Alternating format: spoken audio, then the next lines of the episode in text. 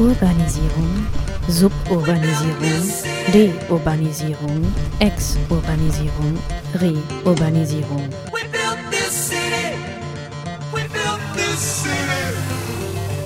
Reurbanisierung. Und seit die Stadt. Leipzig Stadtentwicklung. Ich sitze hier gerade mit dem Philipp vom Octagon-Verein im Büro und der hat sich bereit erklärt, mir ein paar Fragen zu beantworten. Stell dich doch vielleicht einfach erstmal vor.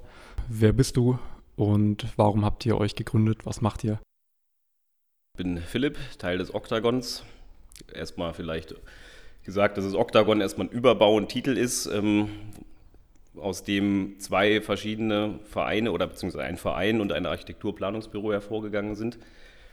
Gegründet wurde das Ganze vor drei Jahren, waren vier Leute, die am Anfang in einem Wächterhaus in der Merseburger Straße angefangen haben, gemeinsam ja, Architekturwettbewerbe zum Teil zu bearbeiten und gleichzeitig aber auch das Bedürfnis hatten zu sagen, ähm, wir sind halt nicht nur ein reine, reines Planungsbüro, sondern uns interessiert auch darüber hinaus ähm, ja, architekturkritische oder äh, stadtentwicklungskritisch am Diskurs in der Stadt und darüber hinaus teilzunehmen.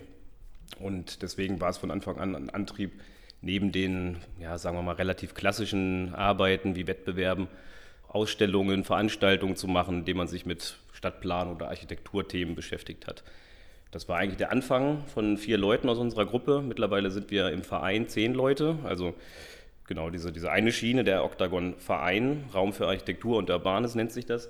Das sind, sind zehn Leute und daneben gibt es das Architekturkollektiv, was aus diesen gemeinsamen Bearbeitungen von, von Wettbewerben hervorgegangen ist, indem wir jetzt Planungsleistungen oder vielfach, äh, ja, vor allem mit dem städtebaulichen Fokus, Planungs-, äh, Architekturplanungen betreiben. Und das sind, ja, kurz noch gesagt, irgendwie fünf Leute, die auch genauso im Verein involviert sind. Also es überschneidet sich personell, aber der Verein ist halt nochmal größer und da sind wir auch interessiert, dass es weiter expandiert und Leute dazukommen, die sich mit ähnlichen Themen zu Stadtentwicklung, Stadtplanung, Architektur beschäftigen wollen. Warum habt ihr euch für das Oktagon als Symbol entschieden? Nur so kleine Nebenfrage. Okay. Gern gestellte Frage, ähm, weil es auch noch nicht ganz so ersichtlich wird. Das basierte auf, der, auf, auf dem Raum tatsächlich, an diesem alten Wächterladen in der, in der Merseburger Straße. Es war ja, einst ein Blumenladen in der vorherigen Nutzung. Dementsprechend war es auch ein bisschen ausgebaut und gestaltet. Das war so eine abgehängte Decke, ähm, die hatte wiederum so eine Vertiefung in Form eines Oktagons, wo mehrere Spots ähm, den Raum beleuchteten. Und erstmal war das so ein bisschen der, ja, der Umgang mit dem Vorgefundenen. Das sollte auch so als These stehen, dass wir sehr interessiert sind, immer auszuleuchten oder zu, zu analysieren. Was ist das, was uns umgibt oder mit dem wir umzugehen haben? Was ist ja, im Architekturdiskurs würde man auch von Genius Loci sprechen. Das ist jetzt irgendwie äh, vielleicht ein bisschen zu abgedroschen. Das, Im Grunde war es eher, was, was finden wir vor, was haben wir dort und äh, was können wir für, aus dem auch für eine Qualität rausziehen. Ihr fahrt gerade eine Veranstaltungsreihe namens äh, Hidden Urbanism, wenn ich richtig informiert bin. Magst du mir vielleicht erklären, worum es dabei so grob geht? Ja, also Hidden Urbanism ist eine Veranstaltungsreihe von zwei, die wir jetzt wieder aufgelegt haben. Also Hidden Urbanism ist das Überthema äh, dieser Reihe, für die es ähm, fünf verschiedene Veranstaltungstermine gibt. Oder vier sind es jetzt mittlerweile leider nur noch geworden. Trotzdem, genau, das, das äh, grundsätzliche Format ist Dinner and Talks, was wir auch im alten Laden schon gemacht haben. Was äh, die Idee oder die Idee liegt eigentlich zugrunde, dass wir so eine Art alternativen Architektenstammtisch gründen wollten dass wir so ein bisschen ausbrechen aus diesem klassisch konkurrenzbasierten Berufsfeld des, der, der Architektur, dass wir da Leute zusammenbringen wollten an den Tisch, ähm, ja, unterstützt von so als Medium so von ein bisschen kulinarischer Struktur, also ein bisschen was zu essen. Ne? Das ist erstmal so, wie das Ganze funktioniert, woraus entstanden ist. Und äh, ja, die, die spezifische Reihe jetzt Hidden Urbanism beschäftigt sich mit Themen oder mit Projekten, ganz ähm, spezifisch hier in Leipzig vor Ort. Verschiedene Projekte, wo Leute interessante Sachen angestoßen haben, die für ihren Ort, also ich kann mal vielleicht ein, zwei Namen nennen, das ist das japanische Haus in der Eisenbahnstraße. Gestern ging es los äh, mit einer Gruppe junger Architekten, die den Skatepark im Coney Island mitgestaltet haben, wo es viel um das Thema partizipatives Entwerfen und Bauen ging. Genau, also im Grunde geht es um Projekte, die erstmal nicht so präsent sind in der Wahrnehmung von Stadtentwicklung, die aber interessante Projekte gestaltet haben. Und da spielen dann immer noch mal so spezielle Attribute eine Rolle, wie partizipative Stadtgestaltung. Genau, denen wollten wir Raum geben, die, dass die sich vorstellen können. Ja, genau, allen Interessierten, die bei uns dann in den Laden kommen zum Essen und zum Sprechen, dass die von diesen Projekten mitbekommen. Ne? Also das ist sozusagen die versteckte äh, Stadtentwicklung im, in einem positiven Geiste, die wir da, dem wir Raum geben wollen. Bei der Projektvorstellung gestern, da ging es ja, wie du schon gesagt hast, um den Skatepark im Conner Island und um dieses Mehrfamilienhaus, was zu einem genossenschaftlichen Wohnprojekt äh, erweitert wurde.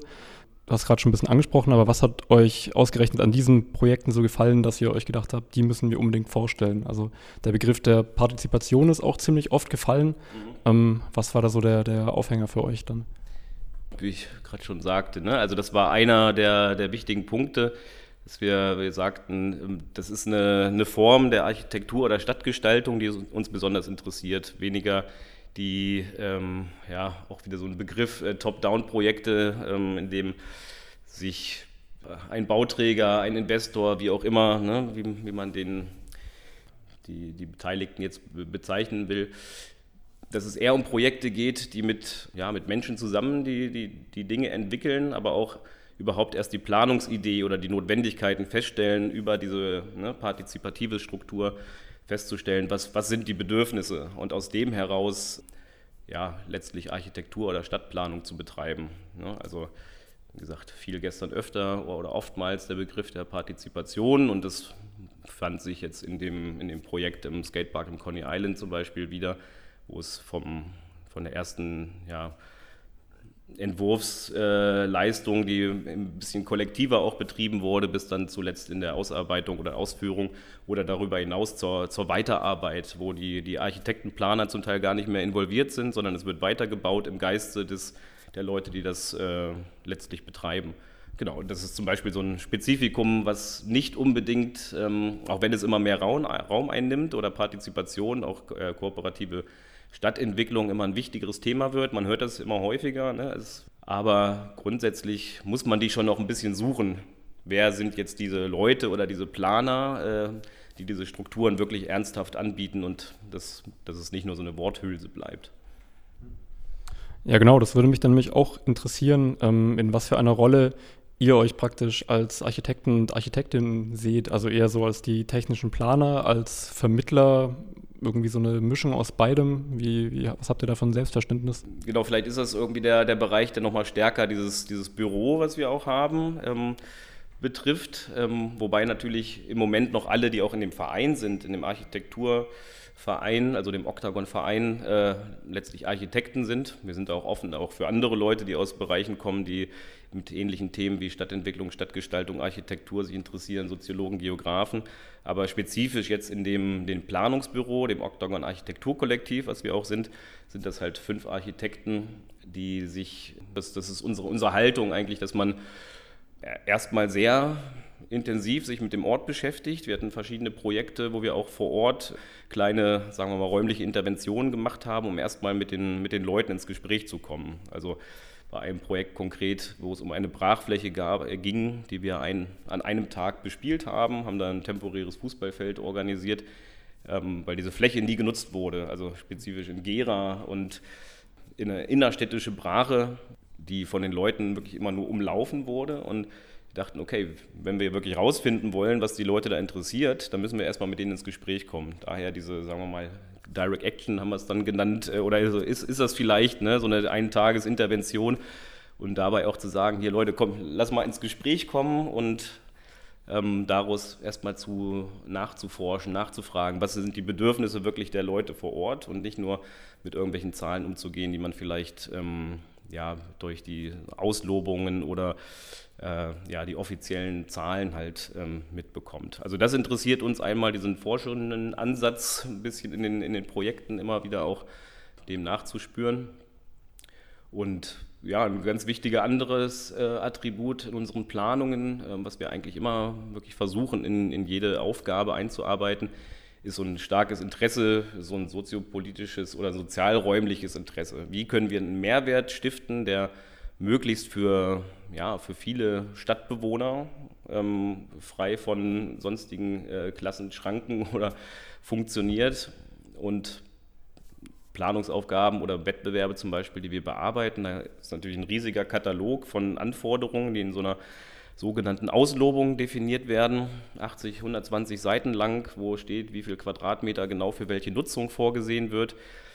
Das müssen wir natürlich leisten und unterbringen, sonst fliegst du da ganz schnell raus. Und gleichzeitig immer trotzdem die Frage, wie können wir da noch unsere Themen dieser sozialräumlichen Qualitätsstiftung unterbringen. Und das geht zum Teil über die Gestaltung von öffentlichen Räumen, von kommunikativen Räumen, für Räume, die wirklich einladend sind, dass die platt gesagt für alle nutzbar sind und nicht nur für ein gewisses ähm, soziales Klientel. Also die Entwicklungen der letzten Jahre haben ja für viele Leipzigerinnen eine Menge Probleme mit sich gebracht. Ich meine, den, dass sich der Wohnraumüberfluss sich so langsam zu einem künstlich erstellten Wohnraumnotstand umwandelt.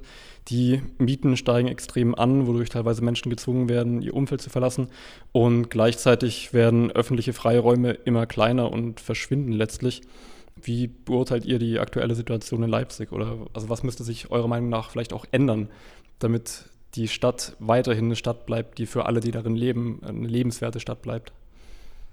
interessante, spannende, genauso schwierige Frage. Ne? Also vor allem, äh, was wir viel diskutieren, wie können wir da als Planer mit umgehen? Ne? Weil letztlich ist es vor allem äh, eine politische Frage, die wir, sagen wir mal, direkt in den Planungsaufgaben, wie ich es gerade beschrieben habe, nur partiell beantworten können, ne? indem wir vorgegebene Strukturen zu erfüllen haben, wie bei den dass, dass uns gesagt wird, 40.000 Quadratmeter in dem neuen Areal ist für öffentliche Freiflächen gedacht. Ne? Also wenn du da Alternativen vorschlägst, ähm, ist es natürlich immer schwierig, dass es durchgeführt werden kann. Also das ist die Komponente des Planers. Das andere auf der politischen Ebene ähm, ist natürlich dafür Sorge zu tragen, dass es ähm, einmal der, der, Wohnraum, also natürlich sich misst an dem, was ähm, finanziell möglich ist. Also es gibt da ein wohnungspolitischen Konzept, was in Leipzig ja äh, vor einer Weile überarbeitet und verabschiedet wurde. Die, die Grundlage, dass äh, es bezuschusste oder mietpreisgebundene Wohnungen gibt. Ähm, dagegen steht aber, dass es ein ja, ich weiß nicht, wie, wo, wie, groß die jetzt sind, bei 30 Prozent äh, aller Leipziger haben eigentlich das Anrecht, da dem gegenüber steht, aber gar nicht die Anzahl an Wohnungen. Also da müsste von zum Beispiel die, ja, die politische Seite noch wesentlich mehr Druck auch auf den auf den ja, Immobilienmarkt ausüben, dass diese Zahlen diese auch eingehalten werden oder zur Verfügung gestellt werden, also bei den großen Wohnbauprojekten, ne, die, die jetzt auch einige angelaufen sind in Leipzig. Ja, stärker in Wohnbau ähm, investieren, aber auch gleichzeitig schauen, dass ähm, ja, eine Stadt natürlich auch dann Qualität hat, äh, wenn, wenn diese Freiflächen, die aneignbaren oder auch die unprogrammierten Freiflächen überhaupt existent sind das heißt, ähm, auch bei dem Mangel an Wohnraum kann jetzt nicht jede potenzielle Fläche, äh, die noch leer ist, sozusagen überbaut werden. Also muss ein gutes Verhältnis natürlich bestehen zwischen gebauter Umwelt äh, und den Freiräumen, die dazwischen sind. Und was man natürlich feststellt in Leipzig, dieser Freiraum, wirklich Freiraum im Sinne von unprogrammierten Flächen, der schwindet natürlich immer, immer stärker. Die Baulücken etc. Mittlerweile findest du ja kaum noch eine Baulücke in Leipzig, zumindest im größeren Umgriff des, der Innenstadt. Genau, also die, dieses Gleichgewicht zu erhalten, das ist natürlich irgendwie ein ganz wichtiges Ziel. Ja, ich denke, damit hätten wir schon mal ein paar wichtige Fragen beantwortet. Bevor wir nun schon wieder zum Ende kommen, gibt es noch irgendwas, was du gerne ansprechen würdest oder auf das du hinweisen möchtest? Ja, ich hatte vorhin eingangs gesagt, ähm, bei der Vorstellung äh, dieser Hidden Urbanism-Reihe, die im Rahmen der Dinner and Talks Veranstaltung stattfindet, dass es eine von zwei äh, unterschiedlichen Formaten sind, die wir jetzt anlaufen lassen. Gestern ging es ja los mit der ersten Veranstaltung in der Hidden Urbanism-Reihe. Das andere äh, ist unser Okta-Kino.